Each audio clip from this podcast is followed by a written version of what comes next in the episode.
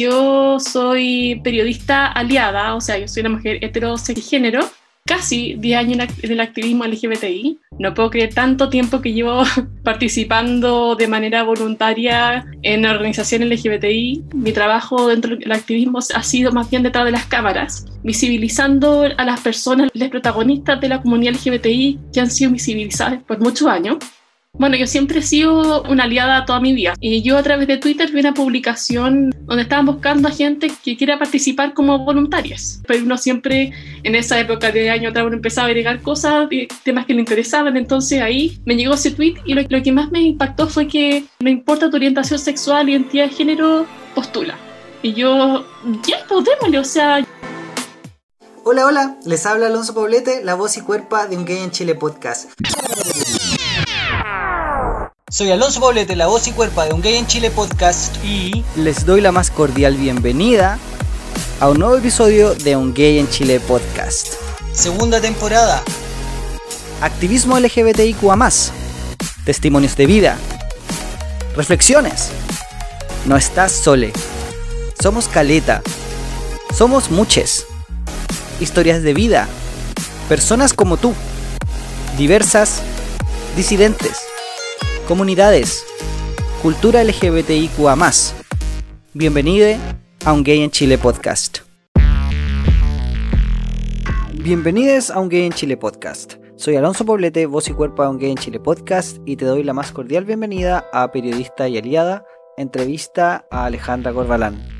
En este episodio, Alejandra nos cuenta cómo una mujer cis hetero se hace parte del activismo desde su trabajo como periodista y además nos recuerda la importancia que tiene el crear espacios para que diversas voces sean escuchadas. Además, Alejandra comparte sus reflexiones sobre el uso del lenguaje inclusivo y cómo con los años hemos ido ganando espacios. Una fundación como Todo Mejora lo utiliza en todas sus campañas. Yo les recordaré un poco el episodio de José Francisco, locutor de Cultura Stonewall, donde hablamos sobre la bella labor de tener un podcast LGBTIQA y de ser comunicadores sociales. Aquí comenzamos. Hola, hola. El día de hoy, como siempre, les tengo una excelentísima invitada. Ella es periodista, aliada de derechos humanos, de diversidad sexual y de género, libra, tejedora, aficionada de fotografía y de películas clásicas de terror. Bienvenida a Un Gay en Chile, Ale Corbarán Mayra. ¿Cómo estás? Hola, muy bien. Y tú, muchas gracias por esta invitación. Estoy muy contenta. Para mí es un honor gigantesco poder tenerte acá, tu buena onda, me encanta tu energía. Yo conozco a Ale en persona, y me encantaría que las personas que te están escuchando también pudieran sentir esa energía que tienes tú, ese carisma y esa luz que irradias con tu personalidad. Así que para mí de verdad es muy bacán poder tenerte hoy en esta entrevista. Ale, ¿por qué no nos contáis un poquito de ti? ¿Quién es Ale Corbalán Mayra? Bueno, Ale Corbalán Mayra, ahí suena un poco raro hablar en tercera persona, pero bueno, Eh, yo soy mm, una periodista aliada, o sea, yo soy una mujer heterosexual sin género y llevo casi 10 años participando como activista en, el, los, de, los, derechos humanos, diversidad sexual y de género. No puedo creer que llevo tanto tiempo participando como activista. También, ya he dicho 20.000 veces, soy periodista y mi trabajo dentro del activismo ha sido más bien detrás de las cámaras visibilizando a las personas, los protagonistas de la comunidad LGBTI que han sido visibilizadas por muchos años. Y eso he hecho básicamente educando también los medios de comunicación, colaborando también, posicionando en los medios de comunicación símbolos de la comunidad LGBTI, como por ejemplo banderas trans, también un poco de educando sobre los significados de educación sexual, identidad de género, etc. Y eso básicamente. Oye, qué bacán y qué bacán saber que hay personas aliadas como tú que están comprometidas con personas que tienen otras vivencias o quizás no tienen otras vivencias, pero que puedas empatizar con estas personas en vez de sentir, en vez de excluir a estas personas y, y, poder comprenderlas, acercarte y todo eso. ¿Y por qué no nos cuentas un poquito esa historia? ¿Cómo llega Ale a este lado, a esta vereda? ¿Cómo llega Ale al activismo LGBT? Wow, llegó a través de algo que estoy trabajando ahora, a través de las redes sociales. Bueno, yo siempre he sido una, una aliada toda mi vida, solamente que no he participado del activismo desde casi 10 años. Y yo a través de Twitter vi una publicación de, Fundación Iguales, donde estaban buscando a gente que quiera participar como voluntarios. No me preguntéis cómo yo tenía Fundación Iguales en Twitter, pero uno siempre en esa época de año atrás uno empezaba a agregar cosas, temas que le interesaban. Entonces ahí me llegó ese tweet y lo que más me impactó fue que no importa tu orientación sexual, identidad de género, postula. Y yo, ya, podémosle, o sea, yo no, yo, yo, pensaba que este tipo de activismo era para las personas LGBTIQ+, pero que me hayan dicho que no importa tu orientación sexual, era como que esta es la mía, la voy a hacer. Entonces ahí yo empecé en iguales, yo no sabía si es que me iba a gustar o no el activismo. Estaba un poquito como, un poquito nerviosa de lo que se me venía, pero igual la gente me dio la bienvenida, me trató súper bien, me sentí súper eh, acogida por parte de ellos y ahí empecé al tiro eh, participando en redes sociales pero no en las cuentas oficiales grandes que de, de iguales de ahora, sino que en el, en el, área juvenil. Eso pues entonces fue una experiencia bastante entretenida. Yo estaba en, una, en un periodo que estaba haciendo mi tesis de pregrado, no puedo hacer tanto tiempo. entonces ahí estuve a poco también viendo qué es lo que también lo que hacer como profesional. Entonces estaba en esta parte como tesista, después mi futuro. Entonces fue una cosa que no, no sabía lo que se venía, pero igual decía, ya, veamos qué, qué va a pasar con, con este activismo, igual no sabía muy bien obviamente que los conceptos ni nada, porque era una cosa completamente nueva para mí.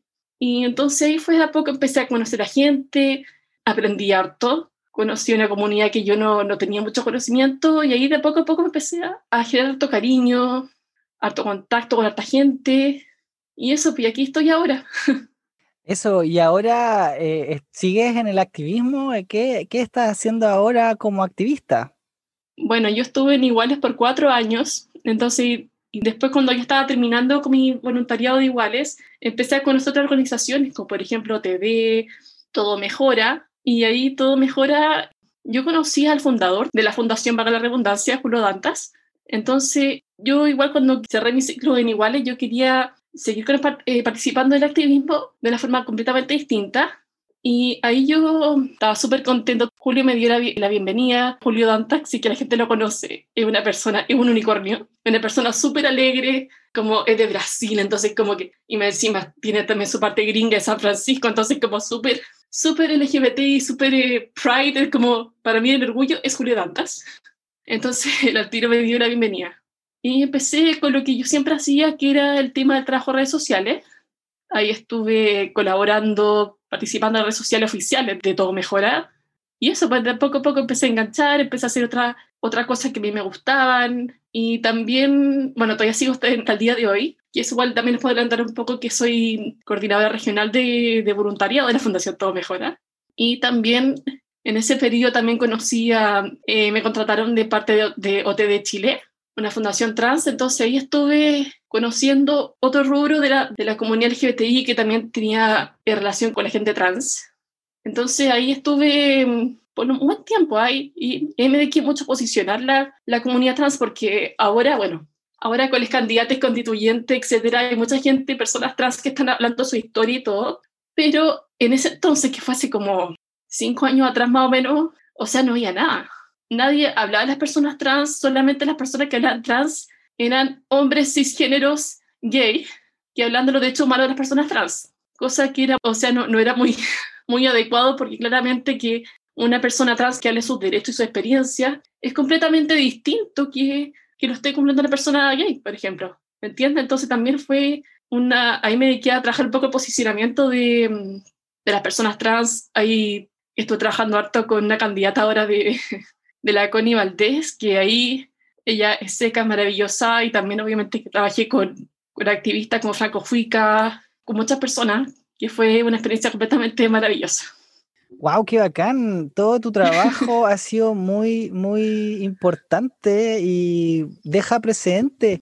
Ale, yo te iba a preguntar, ¿cuánto crees tú que conocer a estas distintas comunidades, a estas poblaciones, a estas distintas vidas, estas vivencias, te ha marcado a ti? No, no quiero usar la etiqueta, ¿cachai? De, de mujer, cis, pero, pero igual como aliada, porque al final siento yo que somos todos, ¿cachai? Diverses, todos somos parte de este bello, hermoso país, ¿cachai? Sí, vivimos, vivimos todos juntos, pero a la vez igual nos vamos quizás automarginando, nos vamos quizás eh, acercando a ciertas personas que tenemos más afinidad, etcétera. ¿Cómo sientes tú que todo este trabajo te ha impactado a ti como persona? Sí, mira, a mí me, ha impactado mucho, especialmente en la parte personal, porque yo he conocido gente maravillosa que han tenido la confianza de contarme su historia, de sus necesidades, y de hecho también fuera de, la, etiqueta de activista, muchas personas LGBTI más se me han acercado a mí pidiendo consejos para desahogarse y cosas así, entonces me siento bastante contenta de que haya tenido esa confianza de hablar conmigo, como Ale y cosas así, entonces eso me gusta mucho.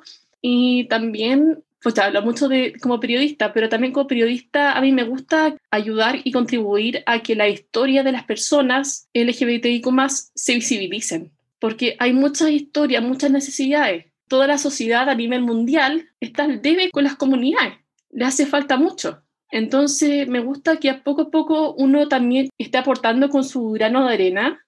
Entonces, también eso es bastante reconfortante y estoy muy contenta por eso también. Uno también de camino, al principio yo como te dije, yo no sabía qué estaba haciendo ahí, era como que veamos qué es lo que se viene acá con iguales, pero después te das cuenta en el camino que es como, ya sé por qué estoy acá, ¿cachai? Porque igual uno siempre como que uno dice, pucha, ¿qué, qué estoy haciendo yo como una persona hetero en una organización LGBTI? Pero pues poco a poco te das cuenta que no estáis por tipo, estáis por el resto de las personas. Y yo como periodista tengo las herramientas para poder ayudar y visibilizar a esas personas que han estado toda su vida silenciadas o han hablado otras personas por ellas. Entonces eso también me, me gusta mucho y también uno está todo el día en contacto con estas personas, entonces súper eh, súper lindo y también se crea una comunidad o sea, todavía sigo en contacto con gente que ya no, que ya no, no trabajo con ellos, no colaboro con ellos, pero seguimos en contacto y también hablamos de estos temas también.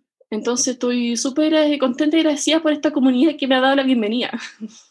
Qué bacán, Ale. Oye, y hay algo que me encanta también de ti, que tú ocupas la E, ocupas lenguaje inclusivo o incluyente.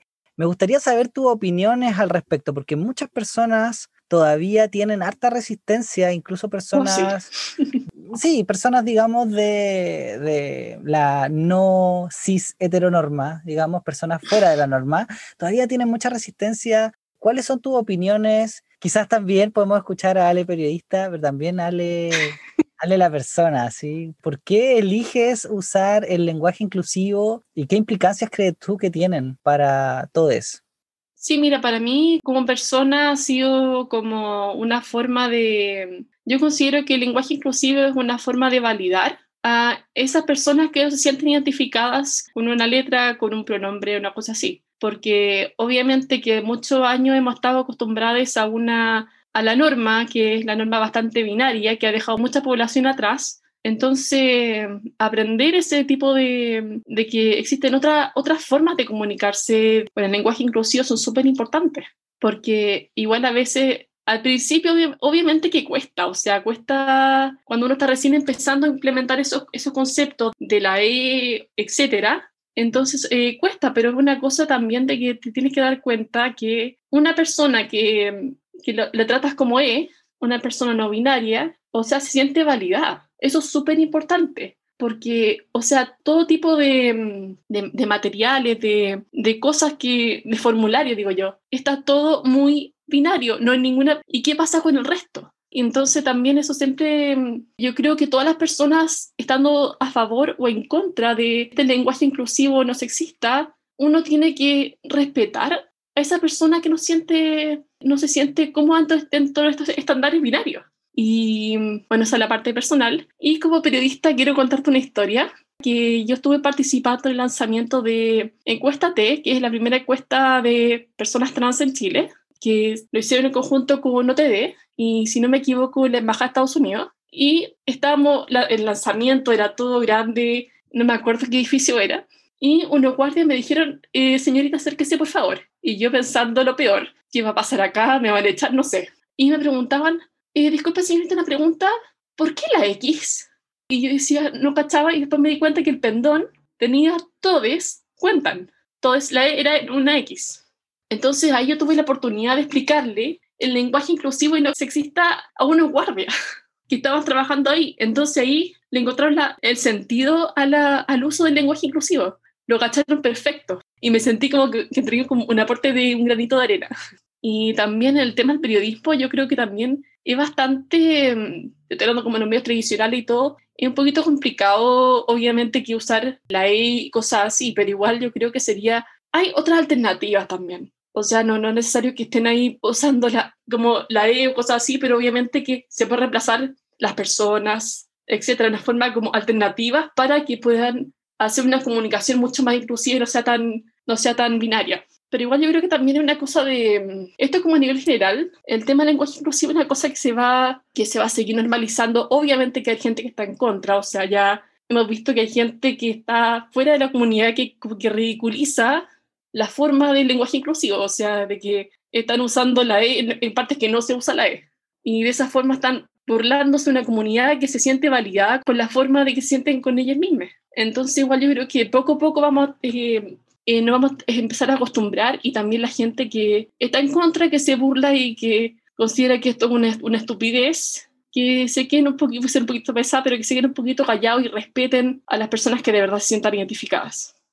Sí, en el caso mío, Ale, creo yo que es súper importante el uso de esta E porque no solamente el mensaje es que estás incluyendo a estas personas que nos explicaste tú, que no se identifican mm. con el binarismo de género ni de sexo, sino que también tú estás dando un mensaje y dices, yo soy aliade, es decir, eh, estoy aquí por si necesitas contarme algo o mm. esta es la forma que yo me comunico, por lo tanto yo creo que tienes una cercanía con estas personas y con estas comunidades y siento yo y te lo aplaudo Qué rico que estemos usando este lenguaje. Los idiomas están vivos y cuando están vivos cambian. Y las personas lo quieran o no, lamentablemente, si esto sigue, se va a mantener y en algún momento va a ser la norma. Así que esperemos que sigamos usándolo porque el, el, uso es lo que hace que sucedan los cambios y la acción hace eso y por eso mismo me encanta la palabra activista, Ale, porque te llama a la acción, te dice movimiento, te dice mm. soy parte, estoy comprometida. Como han notado, o quizás no, he dejado pasar una semana más para la publicación de este episodio. Estamos en junio, mes del orgullo, mes que recordamos la revuelta de Stonewall y donde en este pedazo de tierra nos visibilizamos aún más. Me vi el documental de Netflix Disclosure y he escuchado mis podcasts LGBTIQ más favoritos.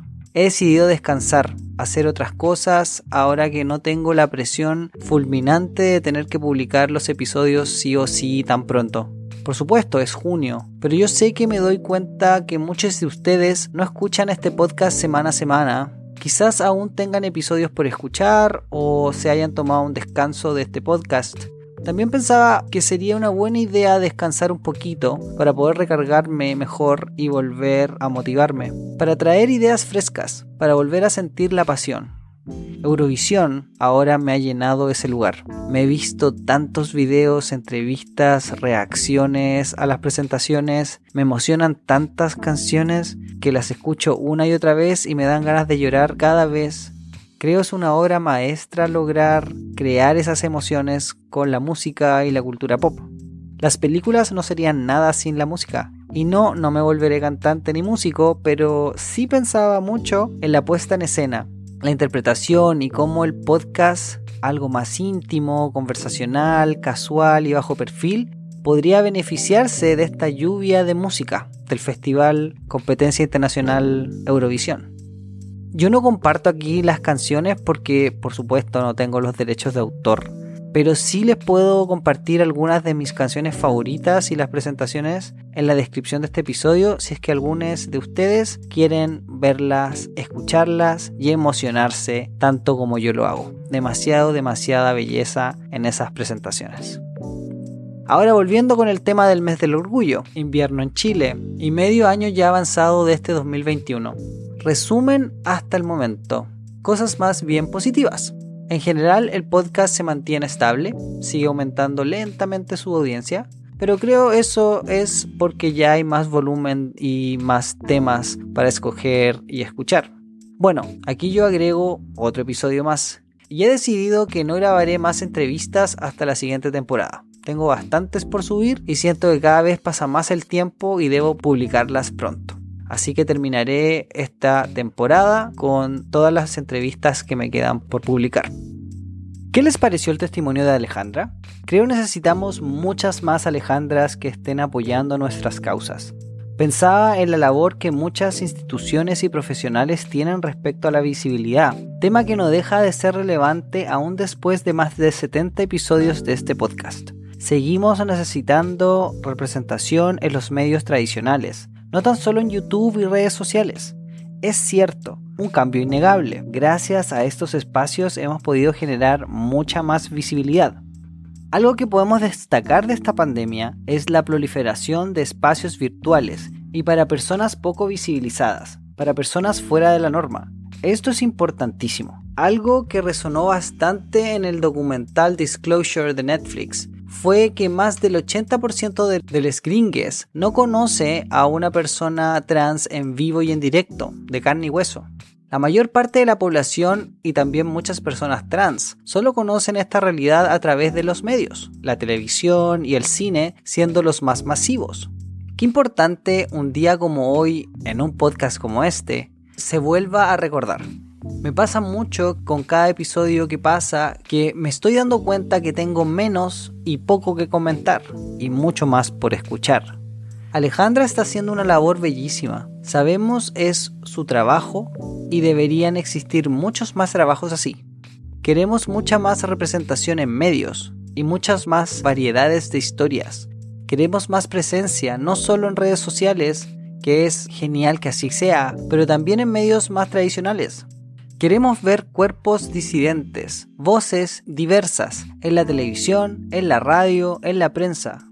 Queremos más historias que nos hagan pensar, wow, ese podría ser yo. Que a adres, mapadres, les haga ver que la vida de sus hijos LGBTIQA no será solo rechazo, bullying, LGBTI odio, violencia y muerte sino que también existen vidas exitosas de grandes artistas, profesionales, trabajadores, activistas y también las pequeñas historias, esas cotidianas que todos nos podemos reflejar y que son tan o igual de importantes. Mi podcast tiene ese objetivo, pero jamás podré lograrlo solo. Uno, porque no tengo el alcance de un canal de televisión abierta o de un diario hegemónico. Dos, tampoco tengo la presencia temporal de ellas, Llevo poquito, solo año y medio, pero cada día que pasa, cada episodio subido, cada historia contada, donde sus protagonistas son las personas LGBTIQA y aliades, es para mí una victoria. Y siguiendo con este tema, les quiero recordar una de mis primeras entrevistas de este podcast. La subí a mediados del año pasado, pero fue una de las primeras que yo grabé.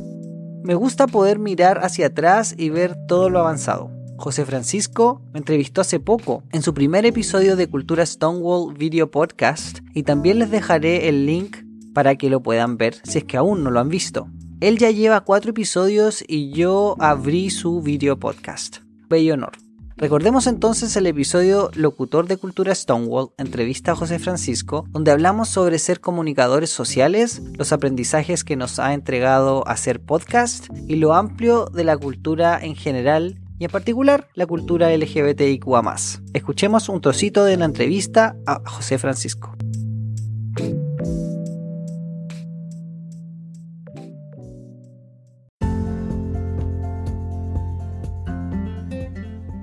Primero, que la experiencia del programa fue muy interesante al poder conocer la diversidad de la sexualidad, en este caso de la población LGBTIQ. También significó, entre muchas otras cosas, conocer distintas instituciones que están trabajando en nuestro país, activistas en el tema educativo, el tema político, el tema de salud, por ejemplo. Y nuestro objetivo era específicamente aportar a la población LGBTI, reconocer nuestras historias como población a través de la humanidad y en los últimos tiempos, y de ahí empezar a abordar distintas áreas. Una de las áreas que a mí siempre me ha interesado, por lo menos, es la cultura, el teatro. Me encanta el teatro. Pero hay mucha producción en las distintas escenas de la, de la, producción cultural, sea televisión, cine, radio, música, escultura, etcétera, etcétera, que está enfocado a través de la población LGBT, a través de la diversidad. Entonces ahí nos empezamos a ordenar y había que dar a conocer ese espacio. Ser locutor tiene una responsabilidad, tanto legal como efectivamente social. Nos plantean desde el principio que hay una responsabilidad social. De hecho, un comunicador social transforma también la realidad social,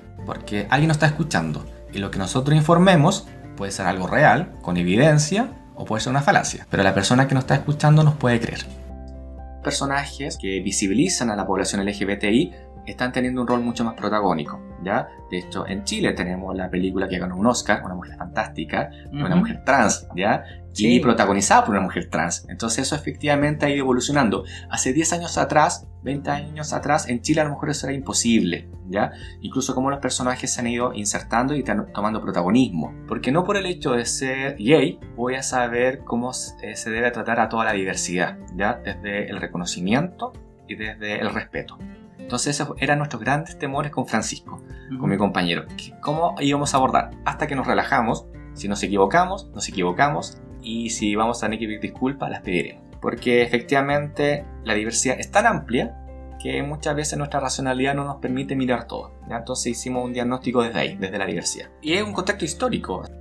Es muy distinto ser eh, gay, lesbiana o bi o trans en el año 2020 en Chile que en 1990, cuando recién estábamos saliendo de una dictadura entrando a la democracia, inclusive el año 98, cuando estábamos en plena democracia, efectivamente son contextos sociohistóricos distintos. Entonces la forma en que yo me identifico va a ser distinta. Entonces efectivamente cuando nos miren para allá nuestros hijos, sobrinos, nietes, eh, va a ser eh, bastante divertido a lo mejor que estos temas que para nosotros son temas, en 30 años no van a ser temas. Porque espero que estén resueltos.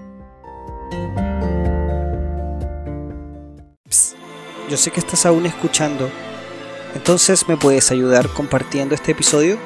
No te olvides de seguirnos en Spotify y escribir una reseña positiva en Apple Podcast. Esto nos hará crecer y que más personas puedan disfrutar de este podcast. Muchas gracias. Ahora volvamos con la entrevista.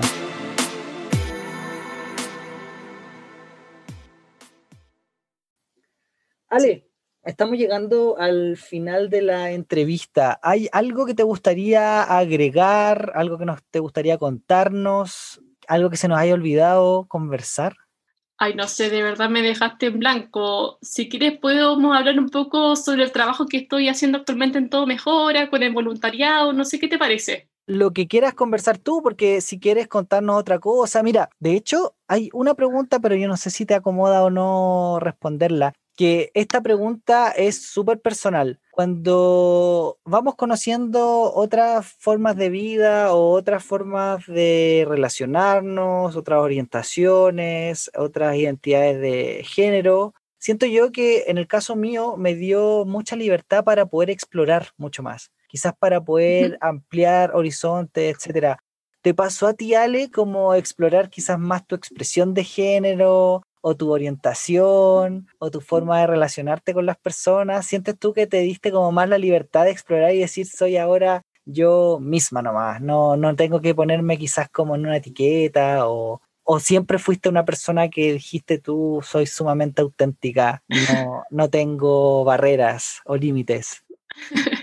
Mira, a mí lo que me pasó con la, cuando empecé con el activismo es que ya dejé de olvidarme de todos esos temores, de esos tabúes y de todo sobre las libertades sexuales y la forma de ser uno mismo. O sea, porque en mi caso yo con mis amigas yo no puedo hablar de sexo, de hablar sobre mis experiencias sexuales, cosas que me han pasado y cosas así, tanto que yo le empezaba a contar a una amiga lo que estaba pasando y me decían, ay, cochina, qué cosa estáis haciendo, qué sucia y era casi como, qué cosa más ridícula, porque también me, me también me, me, contáis tus cosas, o sea, entonces siempre cuando uno le gusta, a mí siempre me gusta compartir eh, con mi experiencia, las cosas que hago y mm, con mi mundo hetero, por así decirlo, con mi, con mi círculo de amigas, como que me cortaban esas alas para poder contar la experiencia. Obviamente que no voy a estar diciendo nombres ni nada, porque obviamente que uno es respetuosa con sus parejas sexuales, pero y dentro de la comunidad tuve un espacio para poder contar como las cosas que me pasaban, mis temores,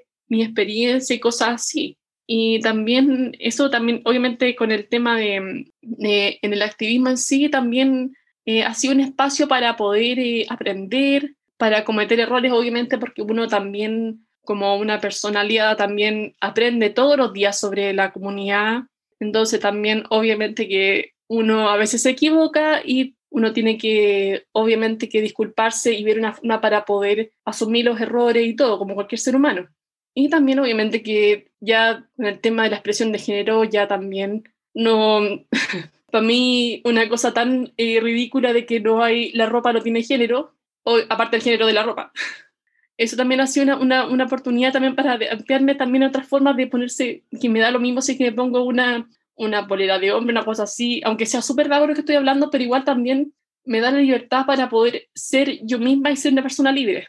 Porque históricamente nos han impuesto cánones y cosas así, obviamente que en mi, en mi, en mi experiencia eh, familiar no ha sido, ha sido un poquito más liberal, en el sentido tanto de que, tanto que cuando yo, cuando yo nací, por ejemplo, mi mamá me dijo que, mi mamá decidió que no, no me pusiera aritos, sino que yo decidiera cuando yo fuera mayor, cosa que lo hice, y también con la religión, entonces también eso entonces también como también un poco de experiencias personales, pero también es una buena, el tema de la comunidad también me, me han permitido a, de, conocer otras experiencias y también imponerlas como, como persona. Entonces, eso. Pues. Sí, Ale, de hecho yo te quería comentar algo al respecto de ser aliade y que nosotros también somos aliados, o sea, yo como persona cis, gay, yo soy aliade con las personas trans, con las personas no binarias, soy aliade de las mujeres lesbianas, por ejemplo, porque yo no soy esa, esa comunidad en sí. Así que todos somos aliados y Ale, te quiero agradecer muchísimo tus palabras, tus comentarios, tus testimonios y te quiero pedir un último favor. Y ese último favor es que nos des una sugerencia, una recomendación, algún libro para leer, alguna película para ver, alguna serie, un documental. ¿Qué nos recomiendas hacer, Ale? Para poder quizás seguir expandiendo este tema o quizás para poder entretenernos un poquito. ¿Qué nos, qué nos recomiendas? Ay, a ver, em, de series, bueno, yo siempre veo la misma serie una y otra vez. Mi placer culpable es Grey's Anatomy. No sé si es que el público lo estará viendo o no, la gente que está escuchando, pero esa serie me encanta y la veo un montón de veces y es como mi comfort de serie que la veo cuando está relajada y todo, sí que la pueden ver y también tiene muy buenas historias relacionadas con la, con la comunidad, o sea, la historia de, de, de Cali y Arizona, por ejemplo, también hay una, una, una, una doctora trans también y cosas así. Y también quiero recomendar una serie bastante buena que tiene algo relacionado con la comunidad, que se llama Deaf You, que habla un poco de la historia de estudiantes universitarios de la Universidad de Gallaudet en Washington y refleja la historia y la vida de estudiantes sordos de, en la universidad. Cuentan sus temores, su futuro, también discriminaciones entre la comunidad. Entonces también es importante conocer eh, otras personas que obviamente que han sido muy estigmatizadas por ser sordos, pero son personas como cualquiera de nosotros, de nosotros, perdón. Entonces les invito a ver esa, esa serie, está producida por un actor, modelo, etcétera, etcétera, etcétera, que se llama Nagui Marco, que es bastante buena y se las recomiendo mucho y unas cosas bastante entretenidas como aprender nombres, en, enseña. Ahí sale por ahí el nombre de señas del Donald Trump, así que para que la vean. ¡Ay, del libro! Oye, no valería nunca. Pero no lo he leído, pero quiero leerlo. Es del libro de, de Mr. J. No sé si ustedes se acuerdan de America's Next Top Model, de que él escribió un, un libro como inspirado en, las, en, en este reality de America's Next Top Model que fue bastante, y bastante polémica, cosas así que que volvió con cuarentena, que la gente empezó a verlo, entonces me gustaría verlo por un poco de curiosa que siempre soy. Bacán. No, está súper bacán. De hecho, está súper buena la recomendación. Yo aún no he visto esa serie, pero me gustaría verla, así que te voy a contar. Te recomiendo. Y es que la veo porque está en una de mis listas. Tengo un montón de cosas que ver en Netflix y esta es una de ellas. Ale, te agradezco mucho tus palabras, entonces. Queremos saber si te podemos contactar en redes sociales o cómo podemos estar en contacto si te queremos eh, hablar o mandar un mensajito. Tienen toda la libertad para comunicarse en mi Instagram, que se llama Alelitz, así que ahí se pueden poner en contacto conmigo y también en em, la cuenta de Todo Mejora Metropolitana, que se llama Todo Mejora punto Metropolitana. Y también si quieren meterse la cuenta de Todo Mejora, también ahí Todo Mejora y salen todas las todas las cuentas que están relacionadas con la fundación, así que ahí, ahí les invito para que nos sigan, para que conversemos. Genial, Ale. Entonces, nos podemos contactar contigo a través de Instagram en tu cuenta personal, que la voy a dejar en la descripción de este episodio y también nos podemos contactar contigo a través de Instagram, todo mejora, cuenta de Instagram, todo mejora región metropolitana, mm. para que sepan. Muchas, muchas gracias. Nos estamos escuchando. Chao, chao.